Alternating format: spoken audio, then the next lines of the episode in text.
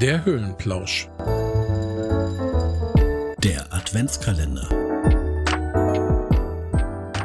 So, heute Samstag, der 17. Dezember. Noch eine Woche die Aufregung hier im Hause steigt. Ja, gefühlt hat ihr ja irgendwann schon so ein Level erreicht, wo man immer denkt, ja, noch mehr Aufregung geht ja eigentlich gar nicht. Ja, ich glaube, das geht aber bis zum letzten Tag und bis zur letzten Minute kann das ja noch gesteigert werden. Genau. Ja, ein Thema, was bei uns sehr unterschiedlich bewertet wird, hier unter uns Vieren in der Familie, ist das Thema Essen an Heiligabend. Denn bei der Kleinen hier ist es so, ich glaube, da müssten wir eigentlich gar nichts zu essen machen. Die ist so aufgeregt an Heiligabend und am ersten Weihnachtsfeiertag wird mal ein Keks zwischendurch gegessen und dann war's das. Und auch alles andere, was wir kochen, ist ja eh immer eklig. Wir haben tatsächlich seit einigen Jahren die Tradition der Familie meiner Frau mit übernommen. Und es gibt an Heiligabend hier immer Pizza. Klingt ja auch interessant. Ich wollte dich nämlich fragen, also ein typisch traditioneller Heiligabend in Deutschland war ja mal Kartoffelsalat und Wiener Würstchen.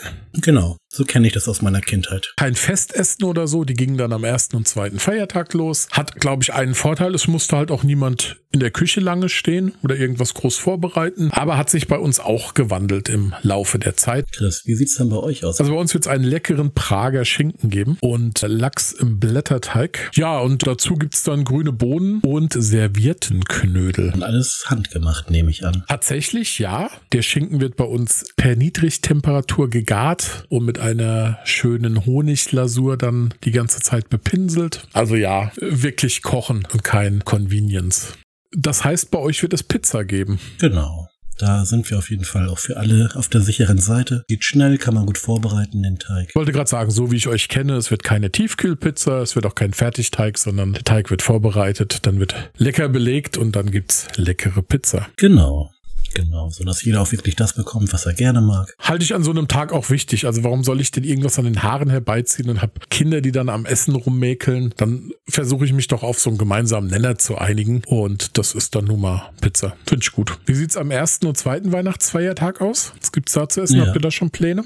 Am ersten Weihnachtsfeiertag, da mache ich jedes Jahr einen Rollbraten, gefüllt mit Pflaumen, Rinderrollbraten, genau, so einen Schwedenhappen. Dazu als Beilage gibt's immer einen Rotkohl. Auch frisch gemacht oder aus dem Glas? Ich habe den einmal frisch geraspelt. Jetzt am Ende hat mich das nicht so überzeugt, der Unterschied im Geschmack, dass es die ganze Arbeit irgendwie aufwiegt. Muss man aber manchmal auch ehrlich sagen. Und das ist auch nicht schlimm. Genau. Ich verfeiner dann immer noch ein bisschen mit Gänseschmalz und gespicktem Apfel und so, aber die Raspeln tue ich nicht mehr. Und die Beilage werden wahrscheinlich selbstgemachte Pommes aus der Heißluftfritteuse. Ich habe mal auch Herzogin-Kartoffeln selber gemacht und nur um dann hinterher zu merken, dass sie genauso schmecken wie die aus dem Tiefkühlfach. Deswegen, wer da Herzogin-Kartoffeln möchte, der bekommt die bei uns auch nicht mehr frisch zubereitet. Zweiten Feiertag? Ja, der ist noch offen. Da nehme ich noch Wünsche entgegen. Ja, okay. Kurbel möchte noch Vorschläge für den zweiten Weihnachtsfeiertag. Vielleicht kann ich Anregungen liefern.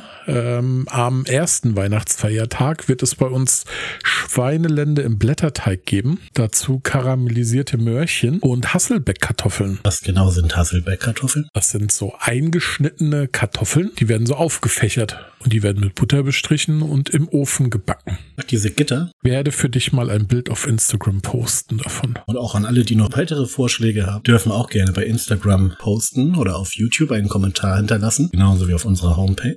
Soll ich dir noch verraten, was wir am zweiten Weihnachtsfeiertag machen, weil du gar nicht gefragt hast? Doch, doch, da wäre ich gleich zugekommen. Ich musste mich erstmal um mein Essen am zweiten Weihnachtsfeiertag kümmern. Verstehe ich voll und ganz. Ja, Chris, was gibt's denn bei euch am zweiten Weihnachtsfeiertag? Wir werden gemütlich brunchen am zweiten Weihnachtsfeiertag und dann einfach Reste essen.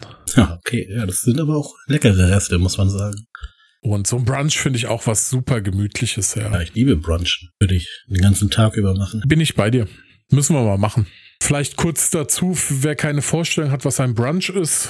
Begriff setzt sich aus Breakfast und Lunch zusammen. Man beginnt später wie das Frühstück und der zieht sich dann bis über den Mittag hinaus und es gibt kalte und warme Speisen. Genau. Und wer das noch nicht kannte, der hat noch nicht gelebt. Ja, Kurbel, dann haben wir schon mal zumindest für dich zwei Drittel des Weihnachtsessens geklärt. Bei uns weißt du, was es über die Feiertage geben wird. Ich würde mich freuen, wenn noch ein bisschen Input für dich vielleicht über unsere Social Media Kanäle Kanäle kommt. Und ansonsten, morgen geht die vierte Kerze an. Ja, und da wartet euch etwas ganz Besonderes. Also unbedingt wieder einschalten. Ist dir schon mal aufgefallen, dass du immer die letzten Worte haben willst? Nö, darfst du den Schluss auch gerne nochmal einsprechen. Okay, dann weißt du es jetzt. Heute nach 17 Tagen. Nein, nein, alles gut.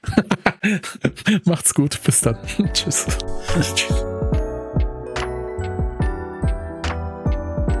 Liebe Leute, Schluss für heute. Keine Sorgen. wir hören uns morgen.